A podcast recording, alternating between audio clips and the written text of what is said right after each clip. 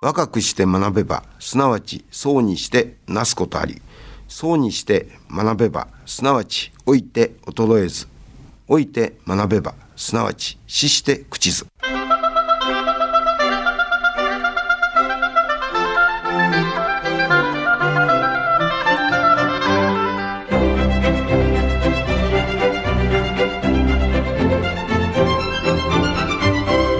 兵庫ラジオカレッジ今朝の川柳。悩まない。なんとかなるさ先のこと。悩まない。なんとかなるさ先のこと。荻野久子いつまでも悩まないこと。ストレスをためないこと。そしてくよくよしないことが元気でいられる秘訣なんだそうですよ。人生なんとかなるさの心意気でいつもいたいですね。さて今朝の兵庫ラジオカレッジは井戸俊三兵庫県知事の挨拶。そして兵庫ラジオカレッジの加古隆学長事務局各担当者の出演で本科生に向けてと題してお届けします。今朝の講座は自由課題番組です。兵庫ラジオカレッジの学生の皆さんは学生区分にかかわらず講座を聞かれての感想をはがき1枚にまとめ事務局まで提出してください。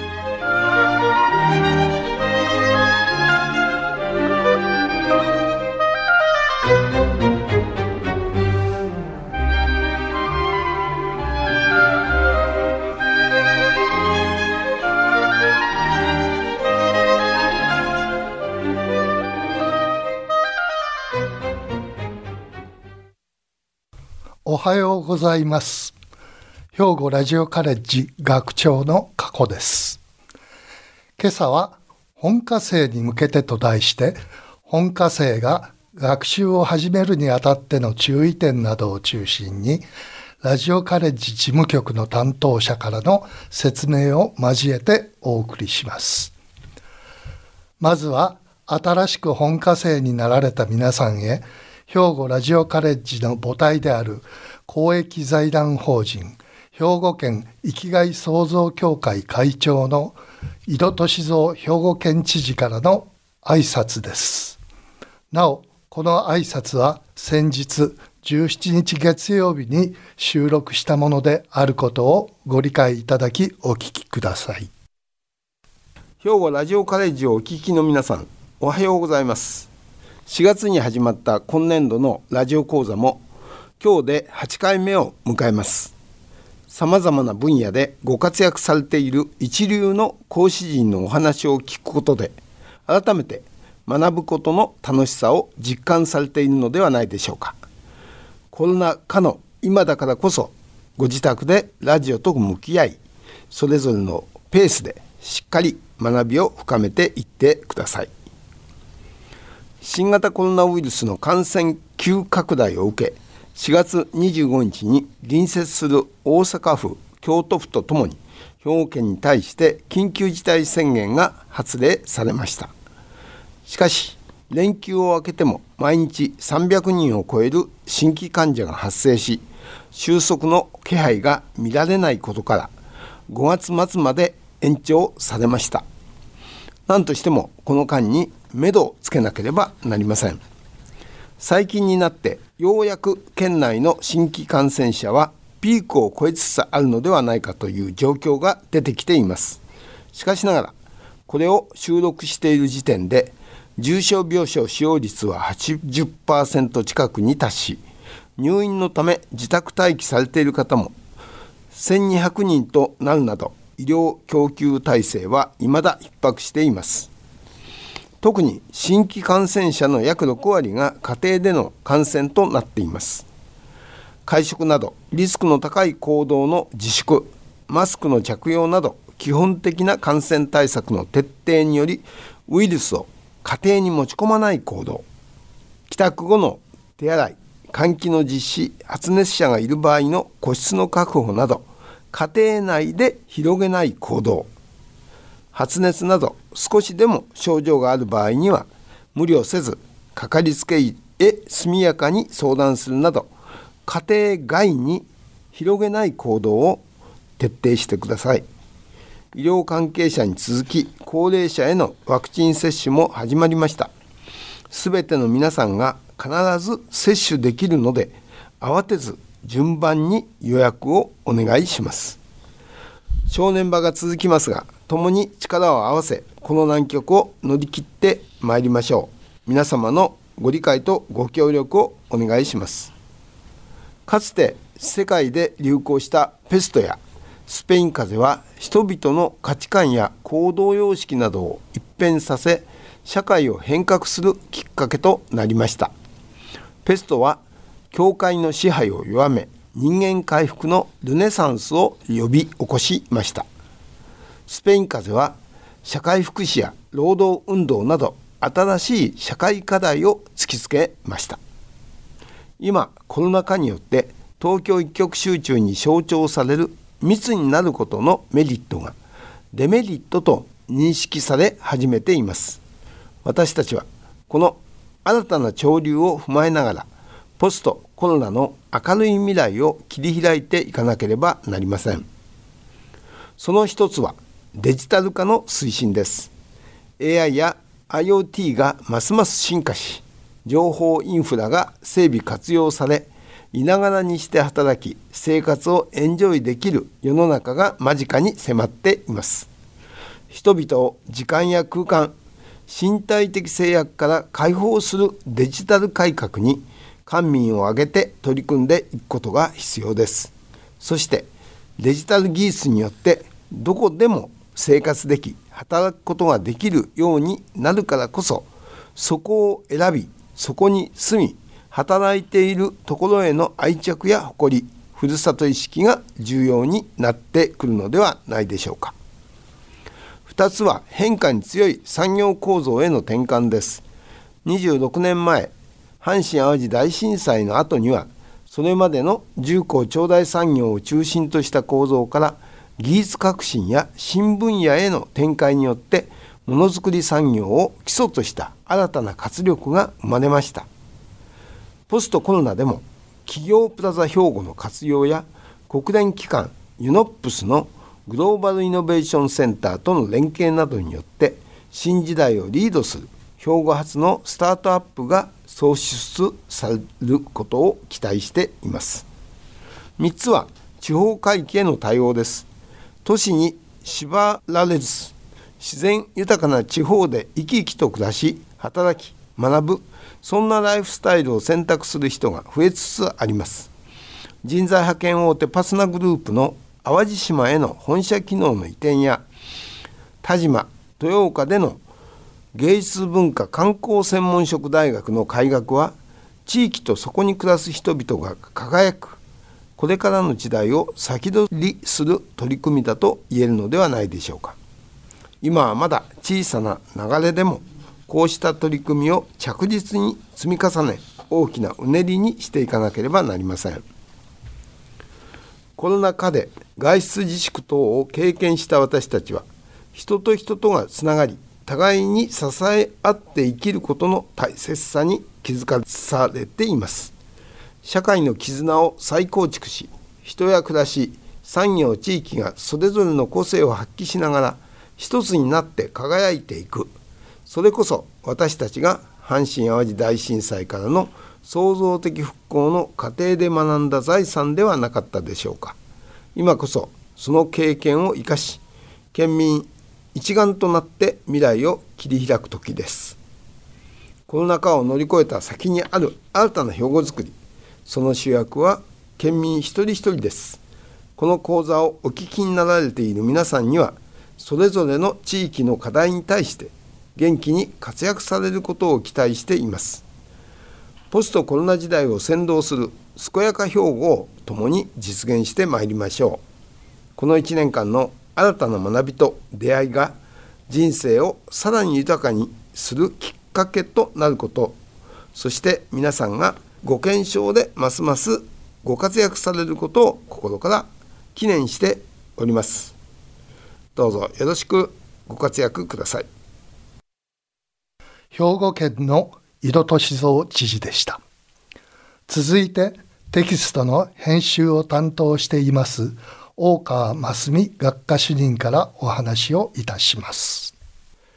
今からテキストについてお話しさせていただきますもしお手元に5月号の放送テキストがございましたらそれをご覧いただきながらお聞きくださいテキスト1ページ下の段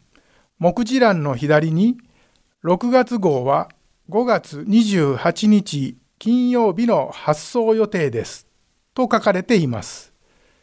このように毎回次のテキストの発送予定日を掲載します。この発送日を大きく過ぎてもテキストが届かない場合は必ず事務局までご連絡ください。なお、テキストの発送作業に関しましては、ラジオカレッジサポーターの皆様にお手伝いいただいております。お礼申し上げます。次に、心のこだまについてです。皆様が講座を聞いて感じられたことを感想文にしてはがきなどで提出していただいたものがここに掲載されます。ラジオ講座を聞くにあたっては、各号に掲載している講義レジメ、放送ノートを事前に一読してから放送を聞いていただくことで理解が深まると思います。皆様から頂戴した感想文をすべて紹介したいのですが、残念ながらページ数に限りがあり、すべての作品を掲載することはできません。移植講師の先生方に閲読いただき、年齢、地域等も考慮しながら、紙面の許す限り、できるだけ多くの感想文を紹介させていただきます。また、掲載するにあたり、内容が変わらない程度に文章を変更させていただくことがありますのでご了承ください。感想文の提出方法については5月号テキスト4ページの感想文提出の要領を参考にしてください。この心のこだまを読むことにより自分の感想文が掲載された喜び自分と同じ考えの人を見つけた嬉しさまた自分と違う考え方感じ方を発見した驚きなどを感じ合い学生相互の心と心がこだまのように響き合うような紙面作りを心がけたいと考えています。心のこだまから新しい仲間の輪を広げていただければ幸いです。次に文芸欄についてです。俳句、短歌、川柳の創作活動の発表の場です。俳句は毎月、短歌は偶数月、川柳は奇数月の掲載です。5月号は奇数月ですので、俳句と川柳が掲載されています。投稿されたすべての作品の中からテキストに掲載する作品をそれぞれ先生方に選んでいただきます。選んでいただきます先生は俳句は中井陽子先生短歌は三野幸代先生川柳は村上氷室先生です。特に今月の一句一首に選ばれた作品については先生より好評をいただいています。投稿方法については6月号のテキストに掲載します。これから始めてみようと思われる方がございましたら積極的にチャレンジして文芸欄仲間にお入りください。お待ちしております。次に声の欄についてです。皆様から投稿された文章を掲載する当書欄、読書欄です。皆様が日頃感じていることを兵庫ラジオカレッジまではがきで送ってください。その際、住所、氏名、学生番号、できれば年齢をお書きください。電子メールでも構いません。皆様の投稿を心よりお待ちしています。最後に増刊号と特集号についてお話しさせていただきます。毎月1回の月間テキスト以外に10月に増刊号、2月に特集号を発行します。10月の増刊号は昨年度最も反響があった講座に対し皆様からいただいた感想文を掲載するものです。2月の特集号はテーマを公募して決めそのテーマに即して皆様から原稿を募集します。応募された原稿の中から特集号に掲載する原稿を感想文と同じ要領で選び掲載させていただきます。さらに応募された皆様の中から10人前後の方に1月の学生参加番組に出演していただく予定です。なお、テーマなどの詳細は8月号のテキストでお知らせする予定ですので、今しばらくお待ちください。よろしくお願いいたします。いよいよ来週から課題番組が始まります。テキストを読み、放送を聞いて、感じたことや思ったことを感想文として、はがきや電子メールで400字以内にまとめて事務局に送ってください。もちろん、自由課題や対象区分以外の課題に投稿していただいても結構ですが、終了証書や努力賞が与えられる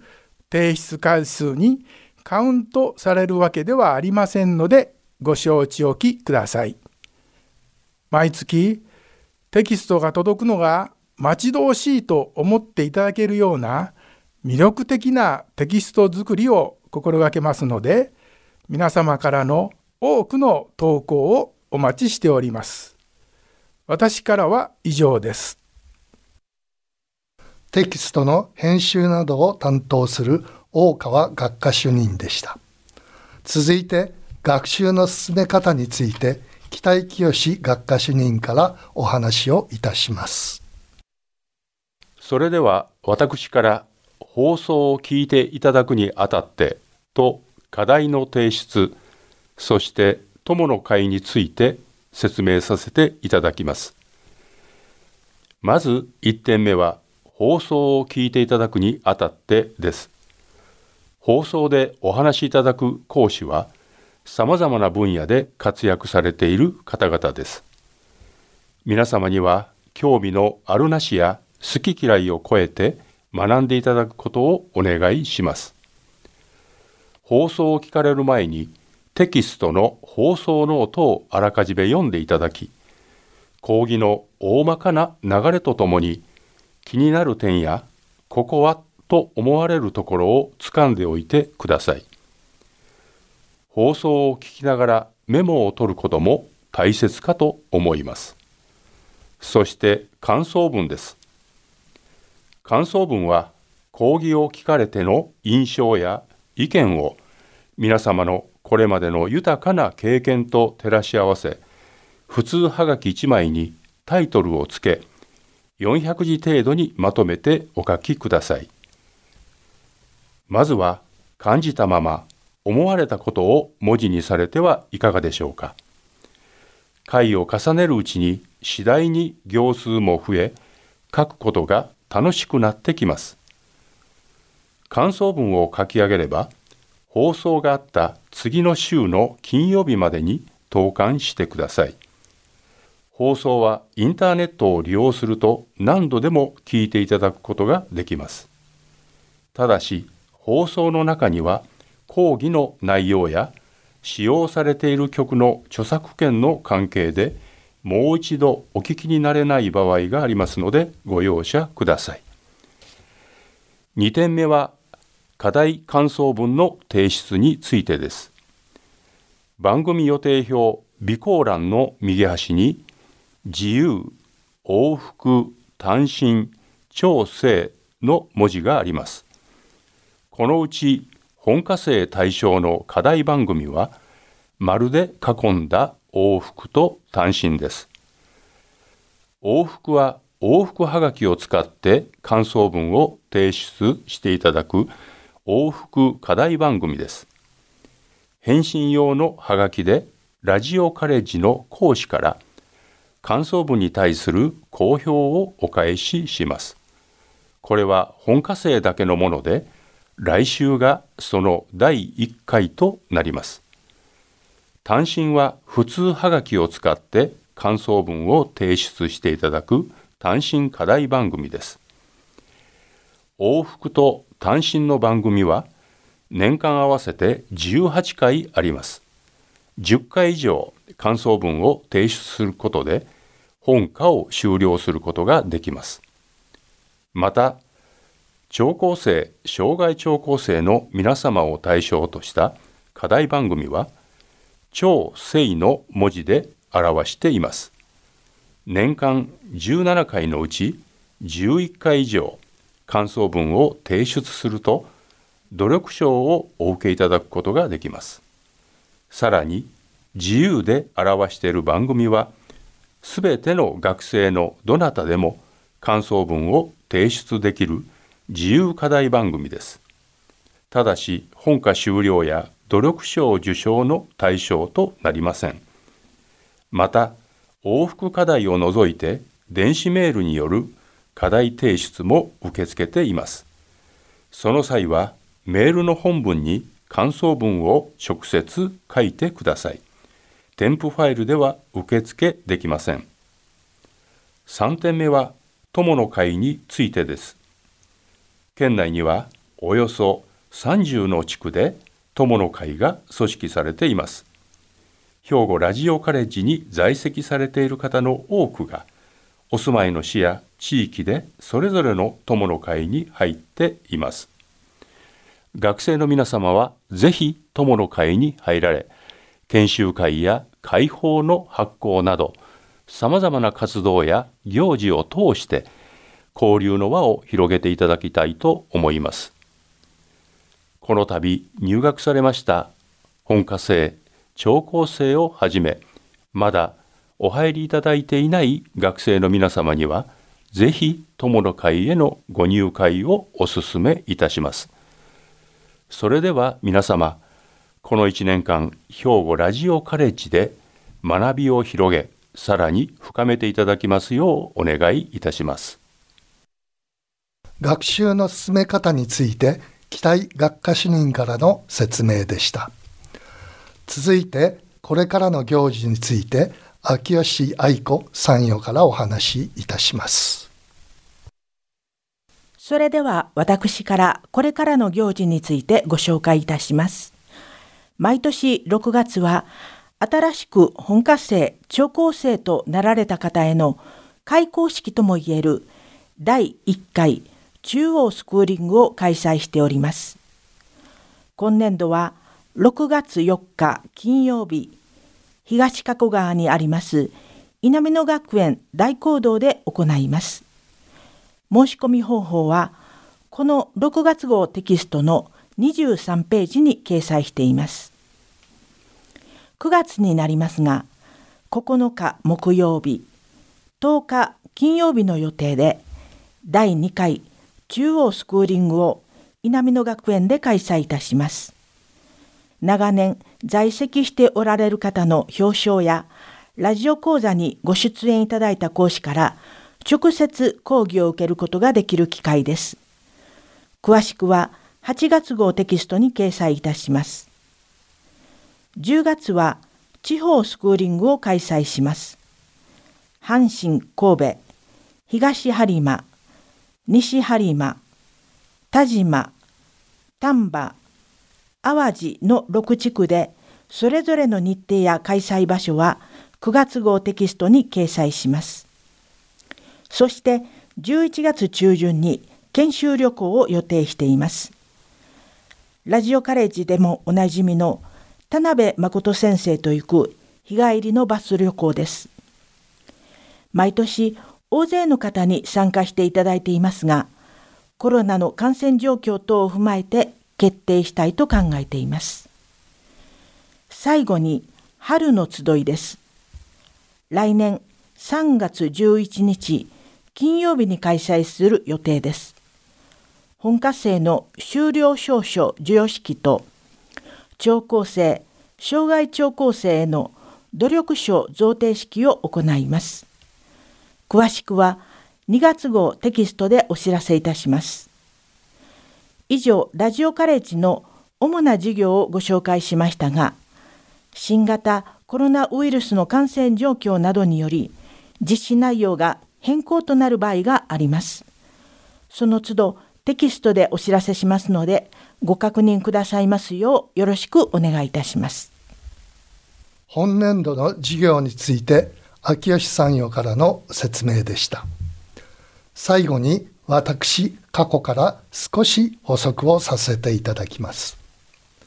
私は年間計画並びに番組制作を担当いたします。今年度は新型コロナウイルス拡散防止のための取り組みのためさまざまな行事の中止や延期を余儀なくされました。自宅でラジオを聴くことを中心に学習するというコロナに強いラジオカレッジなのですが人のたくさん集まる行事については密を避ける意味合いから学生の皆さんにご迷惑をかける結果となってしまい大変申し訳なく思っております。一日も早く平常な世の中に戻れるように共に頑張っていきましょう。次に学習の始まりにあたって新しく入学された本科生と聴講生の方に申し上げます。まずははじめに感想文を提出するときは学生番号とお名前住所を忘れずに書いてください。また本科生から新しく障害聴講生になられた方については先頭にアルファベットの S がついた番号が一生涯の学生番号となりますのでお忘れなくそれではこの1年皆さんにとって充実した年になりますようお祈りいたします。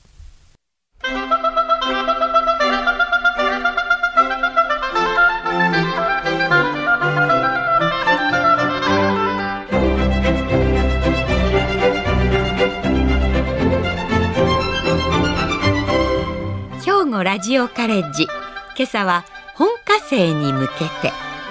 井戸俊三兵庫県知事の挨拶そして兵庫ラジオカレッジの加古隆学長および事務局各担当者の案内でお届けしました。来週は料理研究家白井美沙さんでどんな時でも料理を楽しむ暮らし術を予定しています。